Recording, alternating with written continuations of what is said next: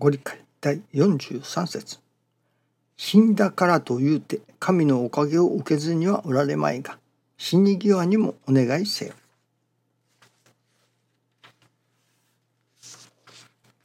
信心の道理が分かっているくらいでできることでないが死に際にもお願いせよということは花で言うなら散り際ということになるだろう。してみるとまた次の年もきれいに咲かねばならぬ。願わねば折れるのだけれども願える人は少ない。次の世を信じられぬからである。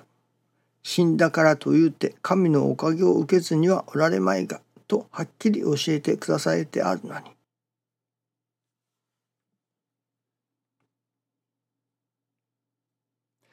この世だけの神様ではないということだと思いますね。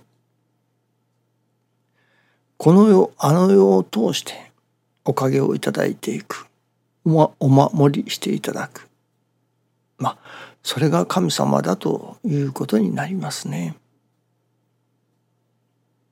とかく私どもはこの世のことだけしか目に見えませんし認識できませんからこの世のことだけで終わってしまうようなところがありますね。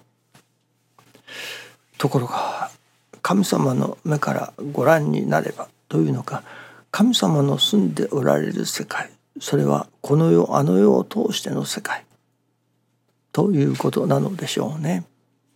私も見たわけではないし実際体験したわけではありませんから教えの上で教えていただき理解するというとこにしかとどまりませんけれどもこの世あの世を通しておかげをいただいていくということが大切だということになりますね。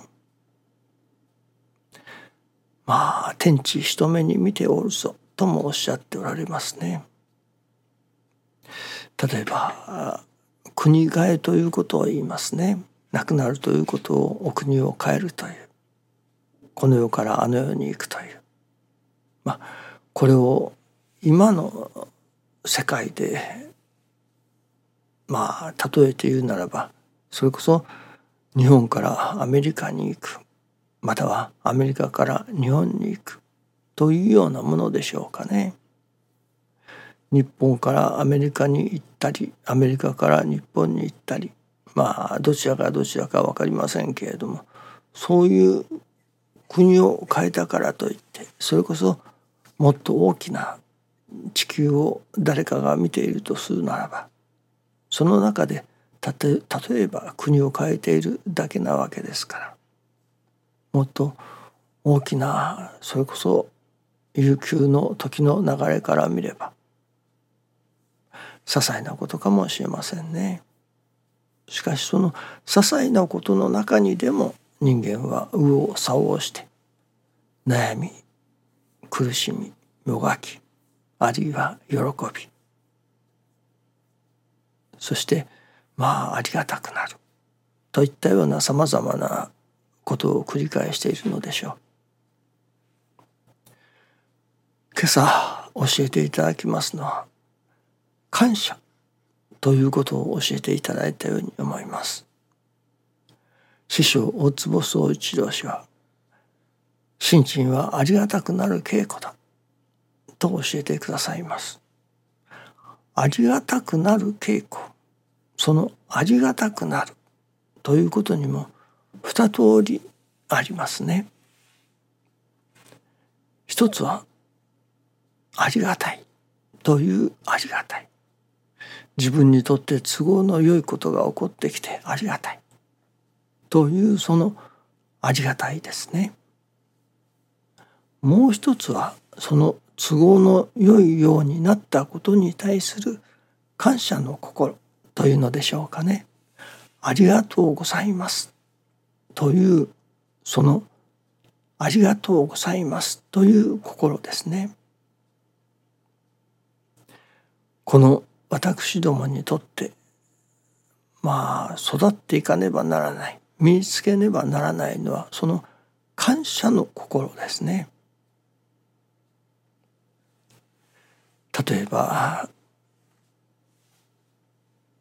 何と言いましょうかね。学校の試験があるといたしましょうか。試験で100点取った。これはありがたいですね。100点取って嫌だとまあ中にはいるかもしれませんけれども。例えば大学受験をする。会社の就職試験を受ける。それで合格できた。ありがたいこれは誰でも大抵の人は合格してありがたいと思いますね。そのありがたいと思う心ですね。これは意外といただけますね。習わずともいただけるのかもしれません。しかしそこから先の習わなければいただけない。と思うありがたいがそれこそ試験に合格してありがたい。それからその合格できるようになった。それはもちろん自分が勉強したからということもありましょうけれどもその裏で支えてくださった方たちがおられるわけですね。応援してくださった。その応援してくださった。ご飯を作ってくださったり勉強を教えてくださったり。自分で何もかもしたという方もおられるかもしれませんね。そういう方には感謝の心はなかなか湧きにくいのかもしれませんけれども。それこそあの人のおかげでこの人のおかげでそれこそ神様のおかげでその試験勉強をする健康のおかげをいただいておった。試験場においてもお腹が痛くなったり熱が出たりしたのでは受けられませんしいわゆる健康のおかげを神様がくださっておられた。とまあ感謝をすることはいっぱいありますね。その感謝をすることに気づかせていただき感謝の心を抱く。というありがたくなる稽古というその一つですね。感謝の心が湧いてくるというわけですね。その感謝の心が湧いてくるような私どもでありたいものですね。そうあるのが当たり前だと思う心には感謝の心は湧いてきませんね。人から親切をさ親切にされるのが当たり前だ。あの人からこうしてもらうのが当たり前だ。といったようなところからはそれこそ人様の親切が当たり前になってはこれは人として悲しいことですね。人として感謝の心を抱く。あの人のおかげであの人の親切のおかげであの人からプレゼントをもらったおかげでと。そのプレゼントをもらうでももらったプレゼントがありがたいというありがたさと。そのプレゼントをくださった相手の方にありがたい。プレゼントをくださってありがとうございますと。相手の方の親切。相手の方のお心にありがたいという。ありがとうございますという感謝の心が湧いてくる。やはり人としてその感謝の心。相手の方の親切であったり相手の方の心遣いであったりお世話であったりそういうものに対しての感謝の心が湧くということ。感謝の心が育つということ。これが大切なことだと思いますね。天地書きつけ池上金光第一に天地金の神一心に願えおかげは我が心にあり」とありますけれども今朝はその天地書きつけだけでは不十分だと私は思いました。それはなぜか。神様の方から氏子に対して感謝をしろよ。おかげを授けたから感謝をしろよ。とはおっしゃらないということですね。願ってこいよ。おかげを授けてやるぞ。とはおっしゃられるかもしれないけれども。おかげを授けてやったぞ。私に感謝しろよ。とは神様は決しておっしゃらないということですね。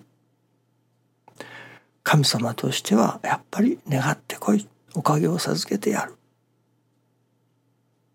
とそこまでですねそこからもう一歩これは氏子として人間として人として神様ありがとうございますおかげを授けてくださってありがとうございますという感謝の念を抱くという信心がいるということですね。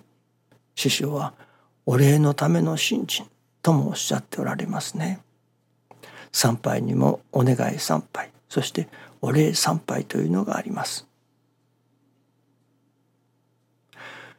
神様の方から私に感謝しろとはおっしゃられない。